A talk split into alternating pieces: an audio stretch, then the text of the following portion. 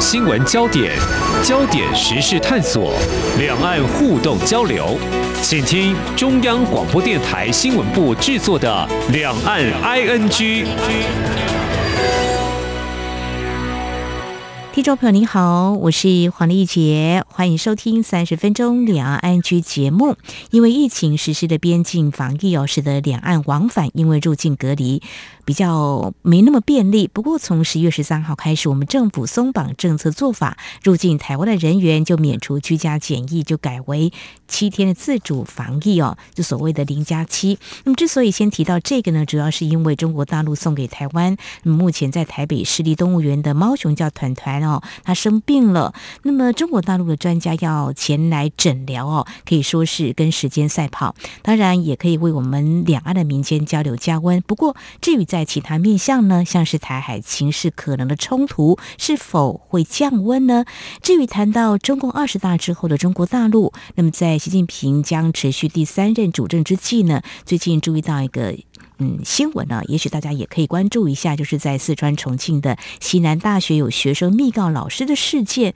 诶，这是文革再现吗？还有，我们也要来关注，在各国相对大幅边境解封之下，最近有一些国家领袖啊，纷纷前往中国大陆访问，是否也可以看出一些？虽然目前中国的防疫动态清零是不动摇的，但是也却逐渐开始调整步伐，或怎么样来看这个中国大陆的大国外交呢？我们接下来要透过和中央社驻北京记者邱国强连线谈他第一手采访观察，非常欢迎。国强你好，哎，丽姐好，各位听众大家好。好，我们首先还是围绕在中共二十大之后相关的焦点哦。其实，在中共二十大结束之后哦，包括在台湾还有国际间的关注焦点，还是在中国大陆什么时候或在哪些情况下可能会对台动武哦？因为在之前节目当中，我们也谈到二十大政治报告当中表述，呃，会致力促进两岸的和平统一，但也说不承诺放弃对台湾使用武力。那么，是不是有进一步写进他们相关的文件？或说官方有进一步的说法呢？呃，这个主要就是第一个哈，就是在那个党章里面，就是说坚决遏制和反对台独，啊，这几个字呢写进了他们的党章里面。那他们旧的党章，也就是五年前修正通过的党章，嗯，没有台独的这个字样，所以这个可以显示，就是说中共他们对这个反对台独啊。呃，已经把它上纲到一个党纲的一个程度。嗯，那换句话说，这个反台独就变成他们这个整个党啊完全一致的目标。以前呢，他们是挂在嘴边或者是挂在文件上，但是并没有放到他们党的最高的这个党章上面啊。那现在放进去之后，等于就是宣示了他们反对台独的这样的一个决心。如果你再对照这个二十大，习近平在开幕的时候做的报告啊，那可以想。见的就是他们对这个反台独这个态度是更积极了。嗯哼，我们不要忘了，中国大陆一再说是以党领政哦。如果这个写入了这个新的这个党章，可见呢，他们对于台独的啊这个反制呢，应该是会力度或做法。也会不一样，后续来观察。那么紧接着就来看，那两岸势必一战吗？或可能会开打吗？我刚刚有提到了，这是这几年国际社会所关注，当然台湾也是呃紧盯这样一个情势变化哦。那么在国台办的记者会，是不是媒体也注这样的焦点？他们是不是有进一步比较明确的说法呢？国强，呃，他们的说法哈，其实他们并没有。真正的针对这个问题的本身来做回答，而是反过来说啊，呃，这个最近这个台湾还有在海外啊，这个甚嚣尘上啊，中共可能会提前武统台湾啊，有三种人，是三种人提出来的。第一种人可能是台湾的这个蓝营人士啊，那他们说这是比较忧心两岸关系发展的这样的一个人士啊，他们好像是说。这一部分的人是从善意的角度来提醒的啊，他们说这是提醒。那第二种人呢，就是他们口中的这个台独分子啊，绿营的人啊，啊，他们是唯恐天下不乱，而且他们是就是在以美谋独，他是类似这样的一个讲法。那第三种人就是美国。那美国的话，他的理由是说，这个美方讲这种话，他就是在介入这个中国的内政，因为他们一直把这个台湾问题视为中国的内政嘛，啊，所以美方讲这这样的话呢，就是在干涉中国的内政，所以他并没有直接回应说他是不是要提前武统，而是说提出这样子论调的人呢，他把它分成三种人，然后这三种人呢，他捧第一种人，啊，然后但是他打后面的两种人，其实这是一种典型的回避问题，但是又分化的这样子的一个手段。我想我的解读是这样。嗯哼，分三种人，就是绿营的政客，还有反台独人士，跟美方一些人，并没有针对我们所关切的，到底有没有画出红线跟底线？他们认为已经画出红线跟底线吗？还是他们认为这是所谓的呃其他周边人士鼓吹两岸开战？在这个呃一些相关的比较重要的关键点，他们呃我们在追问，大概也逼不出他们有比较具体的说法，对不对？对，因为其实坦白讲哈，这些说法都是他们在定。我们用这个民间比较通俗的话来讲哈，就是话都是他们在说啊。他们明明就是做了这个恐吓的动作、威胁的动作，但是大家在质疑的时候，他又说这是在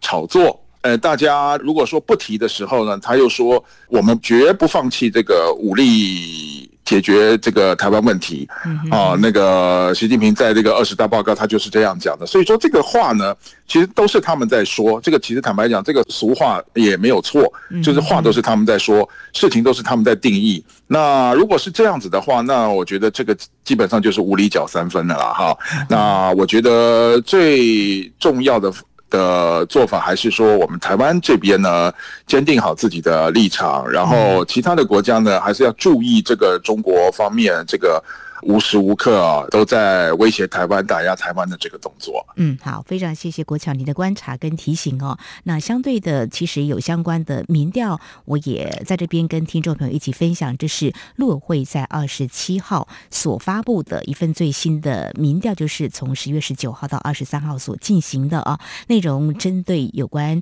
啊，中共二十大报告提出的涉台主张，有百分之八十五点六民众强烈反对，宣称不承诺放弃使用武力；百分之九十一点六民众不认同中共以武力威胁台湾的做法。那么有百分之八十三点九的民意不赞成解决台湾问题的总体方略，还有百分之八十二点三民众反对坚持一个中国原则的九二共识等等立场。另外还有百分之七十九点三民众反对啊。称这和平统一国两制是实现两岸统一的最佳方式，所以呢，其实两岸的民间交流或许应该也是两岸所期待的哦。那么，在今年的双十国庆，蔡英文总统呃在这演讲当中也再度释出这样的善意。好，接下来我们来看，应该可能会有这样的机会多多交流。我们来看这个大猫熊，我来关心一下。谈到大猫熊，它是华盛顿公约第一级保育物种。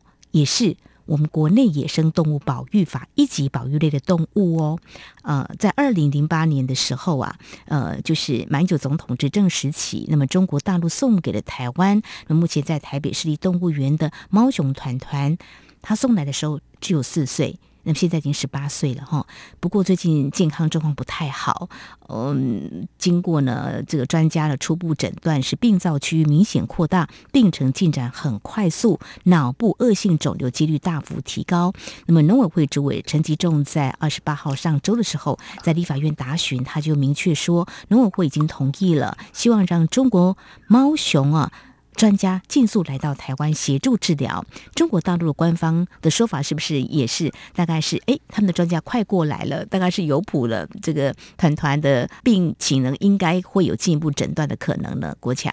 呃，现在就是说这个，因为台湾的方面已经放行了嘛，哈，就是这个，嗯、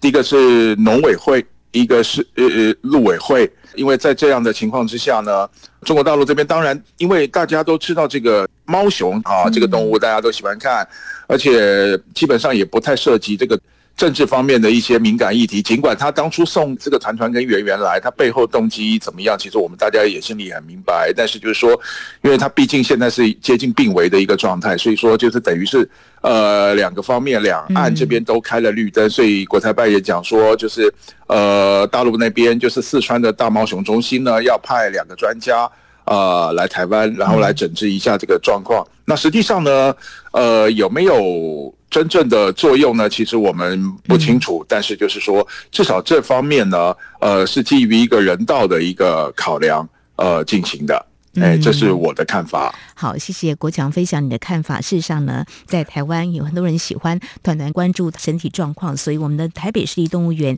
也把这个状况呢让外界知道。那么至少在。上周的时候呢，呃，根据这个台北市动物园啊，兽医室主任赖燕雪她说，团团身体状况持平，走路部分还好，这个采食量也差不多，那么体重增加维持一百二十一公斤左右呢，可能跟补充输液、提供养分是有关的哦。那团团他休息也会坐着吃东西，是躺着，呃，不过他还是可以起来活动一下，平常也能够行走哦。最近没有明显恶化，但是也没有改善。那就诚如国强刚刚所说的，其实在这段期间呢。台湾跟中国大陆对岸也都有透过线上看诊，其实也都会针对一些问题，两岸的专家都会交换意见。当然，中国大陆专家要来是最好不过。我想这也是嗯，可以让我们看到，就说真的有问题要解决的话呢，还是当面谈也是不错的哦。啊，我想这样一个很好的一个交流，我们希望能够持续下去。好，那就像蔡英文总统在今年双十国庆也特别表示呢，这个兵戎相见并不是我们的选项哈，呃。但是接下来呢，我们要关心的是中国大陆另外一个内部的一个情况啊。我们为什么要特别关心这样的话题？好像有点岔开话题，并不是。当我们在关心有关中共二十大的一些情况的时候，其实中共二十大的政治报告呢，各方面都有提到中国大陆内部到底有什么样的变化呢？我想在台湾，我们有不少前往工作跟就学的，我们来看中国大陆的一个情况哦。那么就是在中国的四川重庆一个西南大学，那么最近呢，呃，发生了一起事件，就是学生呢要密告。这个老师，其实谈到这个尊师重道，或许现在谈这个，包括在台湾的学生年轻世代会说，这太酷手了啦。这个 现在又觉得怎么会这样子呢？不过我想他不至于说不尊重老师的哈。但是当然在台湾我们也有，比如说呃，老师不能够体罚学生啦，或是我们也有性平法啦啊，或是学生对老师的一些教法，或是某些方面表现有一些意见的话，也都会沟通啊。其实，在我们节目当。当中过去啊，有几年也有不少从中国大陆到台湾来就读的学生，在节目当中分享，哇，来到台湾，他觉得。台湾的老师对他们真的很好，还 很羡慕台湾的这个师生的感觉，就像朋友一样哦。但是在中国大陆可是不一样。但是我刚刚提到，就是说中国大陆这个呃西南大学最近呢，一位老师对外发文，就说，咦，自己好像要被这个学生给密告了。这个到底是怎么一回事啊？国强，你也会关注这样的消息，是不是？呃，来谈一下你的这个观察，这个问题为什么会引起关注呢？嗯。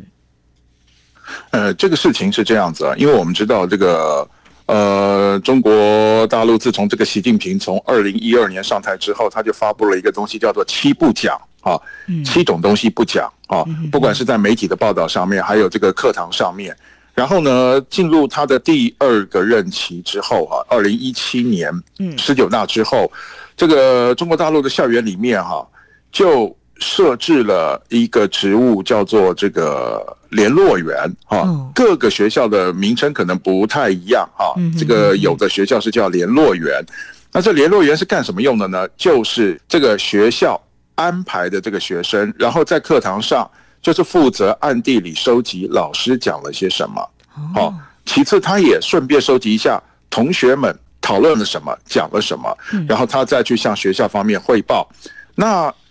这个西南大学这个事情比较夸张的是，嗯，当这个老师，这个老师是讲希腊史、罗马史的这个老师哈，嗯，然后呢，等到课堂结束之后，这个所谓的联络员就当面去跟这个老师讲，嗯，你等着汇报吧，啊，那这个汇报的意思，在中国大陆就是你要去跟你的上级交代一下你做了些什么。可能有好的，也可能有坏的。是好，那这个事情听起来就让人不寒而栗了。对，那我上课上得好好的，我需要跟谁报告什么东西呢？我上课也不涉及到什么呃犯罪的呃，所谓的这个这个刑事犯罪的行为，除非这个罪是你强加给我的，那在这样的情况之下，那你这个学校里面的这个学术自由要怎么样来保障呢？啊，但是我们话说回来哈，这个事情在中国大陆是不是第一次，并不是的哈。那之前二零一八年的时候，在武汉的那个。中南财经大学就有一位女老师叫做翟吉红，她一样就是被这种所谓的联络员举报，举报之后呢，她不但被开除，然后结果连教师的资格也没有了。她现在基本上他就处于一个失业的一个状态。我们也现在不知道说他有没有找到新的工作，但是至少他是已经不能在这个中国大陆的这个校园里面任教了。所以说就可以想见哈，在一个思想受到钳制的一个国度啊，呃，一个教师呢，连课堂上面发表自己的意见，甚至。正常教学的这个自由都没有，因为这个老师呢，据我了解，他其实讲的就是希腊史、罗马史的东西啊，他并没有讲到什么反政府、反中共的这样的一个东西。那至少之前翟吉红他还讲到了一些，但是这位西南大学的这个历史系老师并没有讲到这方面的东西。我想这个才是让人家觉得不可思议而且不寒而栗的地方。嗯，的确哦，这也是让我们呃可以了解到中国大陆跟台湾是的确大不同哦。那我们刚刚提到这个文革，这个告密风哦，文革是一九。呃，六六年到一九呃七七年这段长达十年的时间，当时有这个中国大陆的这个中学生发起这红卫兵啊、呃，先来批斗老师，接下来还有子女啊、呃、批斗自己的父母亲哈。我想这十年当然已经走过去了，我们希望啊、呃、这样的伤痛啊、呃、已经弥平了哦。只说这个当时文革的这样子，我们听起来还是觉得啊、呃，比如说我们现在听起来会觉得，哎，老师上课还没有呃一定程度的自由，那这怎么办呢？这学术的言论自由在台湾，我们是非常的开放的哦。我想这是我们也可以一起来关心两岸的不同。那其实我刚刚有提到这个有关陆生到台湾来就学，其实也有交换生。我自己认识的一些朋友，一些在啊大学有兼课嘛哦，那就分享的说他在上课的时候就有啊来自中国大陆的老师陪同在底下。看着台湾的老师在上课 哈，这种感觉还真的很不一样的感受 哈。好，我们希望这样子的情况 大家互相理解，但是就是说，是不是更能够更开放学术嘛？就是让他自由奔放，不是很好吗？好，这是在我们节目前半阶段，非常谢谢中央社驻北京记者邱国强带给我们中共二十大之后，我们要关注中国大陆对于所谓武统是不是有设定一个时间表，或针对哪些人会进行所谓的这个武。力的这样一个动作，另外还有关心中国大陆这个西南大学最近有一起呢，嗯，老师呢担心会被啊、密告，那是不是有所谓的这个啊、文革风在起呢？稍后节目后半阶段，我们再来关心中国大陆的对外政策，因为习近平他已经顺利啊接任了第三任的总书记跟军委主席了。怎么样来看最近的一些对外的交流？我们节目稍后回来。今天的新闻就是明天的历史，探索两岸间的焦点时事，尽在《两岸 ING》节目。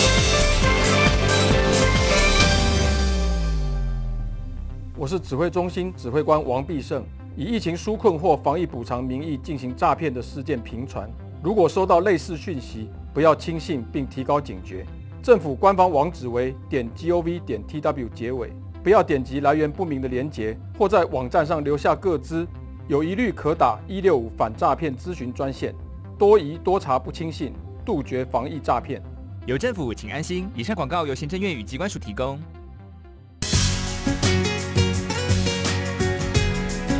这里是中央广播电台台湾之音。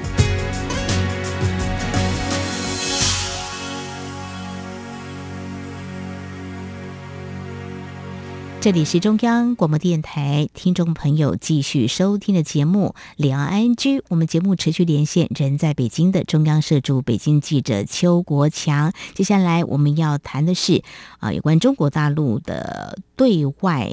啊，这个外交政策就是大国的交往啊。好，我们先谈到中国大陆官方，其实在中共二十大啊召开之前，有举办了一场记者会，国强也有去采访。那么他们便明确表示，未来要持续走强硬的大国外交。那么事实上，习近平在九月啊出访了中亚，也更引起外界的关注。那么在最近也有其他国家领袖前往中国大陆访问。其实我们谈这个，对中国大陆来说，他跟很多国家交往是很正常的事嘛，哦，但是我们要提的就是说，在这个防疫动态清零之下，其实习近平在九月出访是时隔两年多来首次，所以外界一定会关注为什么会有这样子的一个计划。那么现在他顺利接下第三任中共总书记跟军委的主席了哦，哎，国强怎么样来观察？在未来几天，好像有几个国家，越南、巴基斯坦还有德国，在台湾都可以看到这个讯息，他们陆陆续续都会访问中国。这个讯息，中国大陆是不是也？已经都对外公布，因为中国大陆对这个好像都是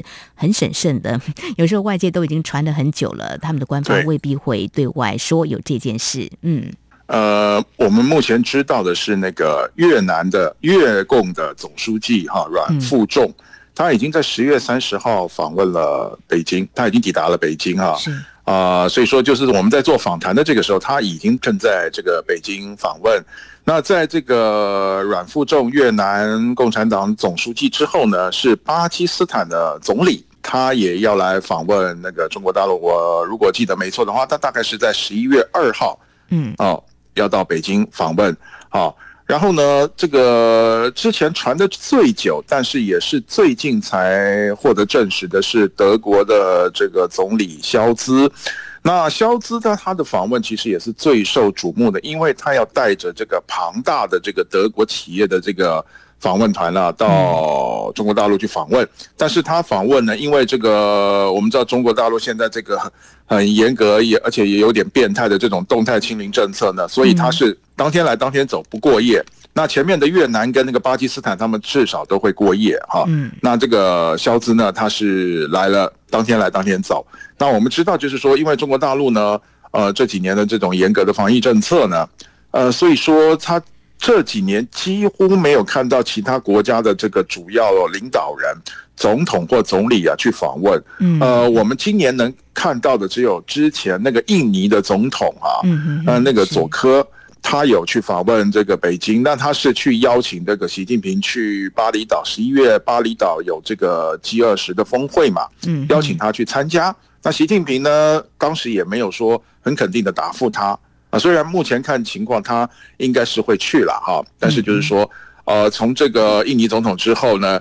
呃，接下来一直到了这个越共总书记去。中国大陆访问，你看这中间也隔了好几个月。那如果在这个印尼总统之前呢，这将近两年是没有这个高层的领导人去访问中国大陆的。嗯，是。最近来看，就是越南、巴基斯坦这两个国家跟中国大陆关系应该是友好的吧？可以这么说。是是是，嗯。最好的是巴基斯坦，那么大陆人说巴铁嘛，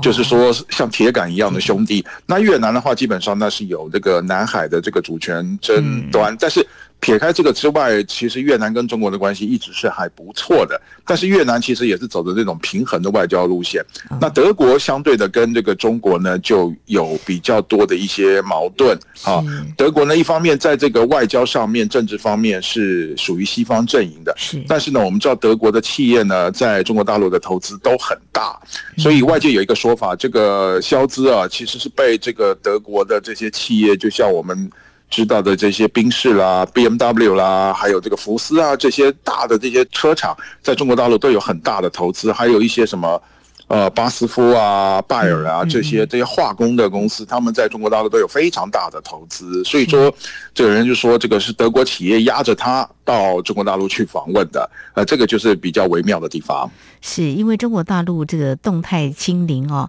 这个防疫已经啊、这一两年哦，我看有些企业其实要撑住还真是不容易哦。那德国总理肖兹呢，这次呢要到中国大陆访问，在台湾还有国际间都引发了很多的关注，因为俄乌战争开打到现在，还没有看到什么时候会画上休止符哦，所以对德国的这个能源方面的这个紧缩，还有这个危机呢，其实是压力很大。萧兹的这个执政的压力呢，是还挺大的。民调目前看来都不是很理想哦，所以这次他前往中国大陆访问，虽然只有短短一天的时间，但是呢，我们可以进一步来观察，就是呃，德国呢原本在欧洲呢占有非常大的这个经济的影响力，但这次俄乌战争一开打，就是对于德国的这个经济是不是有很大的杀伤力呢？这也是我们观察的地方。还有，呃，就城主国强刚才你所提到的，就是呃，德国有很多企业在中国大陆都有投资。那么，在中国大陆，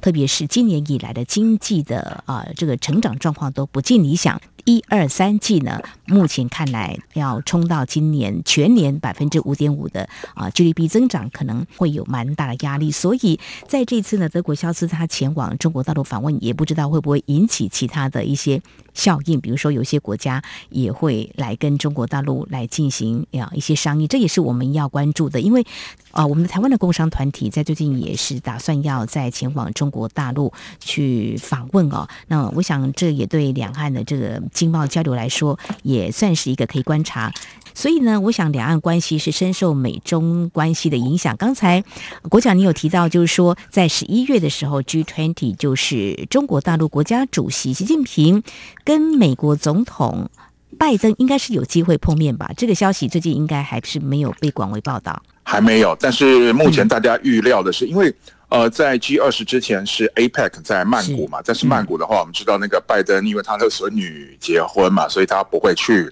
是副总统去。那所以接下来这个 APEC 之后就是 G 20啊，G 二十。那 G 二十的话，拜登就会去了。拜登去 G 二十的话，就有机会跟习近平见面。嗯，好，我们之所以谈到有下一次的拜习会呢，因为是两岸关系是深受美中关系的影响。啊，十一月的时候，美中领导人的会面呢，也将是我们可以观察美中在竞争格局下能不能够管控分歧。过去他们说会设所谓的护栏，或许美国是比较期待中国大陆是不是有啊比较正面的回应呢？我们也可以继续来观察，因为美中关系的好。或不好，都会可能牵动对台动武是否提高威胁，还有到底有没有时间表哈？还有在今天我们来关心中国四川重庆西南大学是否再现半个世纪前的文革，还有关心这个团团情况呢，都非常谢谢中央社驻北京记者邱国强带给我们你第一手的采访观察，非常谢谢国强，谢谢你，谢谢各位听众，谢谢丽姐，谢谢。好，那么在今天我们所谈的重点当中，还有一些相关的讯息哦。的确，中共二十大落幕之后，就随即展开大外交了。因为根据越南政府新闻网在三十号的报道，应中共总书记习近平的邀请，越共中央总书记阮富仲跟越南高级代表团三十号中午抵达了北京机场，展开了访中行程。根据报道，阮富仲这次访问中国大陆，目的在倡议越南的对外方针，重申越。南一贯的主张，也就是越南对外政策优先，重视发展跟中国的关系，希望两党两国高层推动两国关系朝着长期稳定、务实高效的方向。迈进。而根据陆媒澎湃新闻在三十号的报道，复旦大学国际关系与公共事务青年副研究员贺佳杰表示，由于中越两党都面临现实的挑战，特别是来自西方和平演变和政治渗透压力，因此两党都有探讨如何在新形势下更妥善。维护社会主义制度安全和党的执政安全，而他们希望能够明确双方关系的定位跟基础，巩固彼此的互信，为下个阶段双边关系的发展定调。那么，至于美国总统拜登是否和中国国家主席习近平在 G20 会晤呢？也受到外界高度瞩目。根据复旦大学国际问题研究院院长吴新博，他接受媒体访问时分析，中美高层最新互动让紧张状态出现松动，加上两国国内政治议题告一段落，中美关系出现改善窗口，会晤可能性较大。那么，谈到中美高层最新的互动呢？那么，美国国务院和中国外交部表示，美国国务卿布林肯和中国外长王毅在三十号通了电话，就乌克兰等问题交换看法。那么，这是布林肯提出北京希望加速统一台湾之后，他跟王毅首次通话。布林肯在推特发文说，两人讨论要负责任地处理两国的竞争。而美国国务院是表示，布林肯和王毅也提到，两国需要保持沟通管道畅通。并就乌克兰战争举行会谈。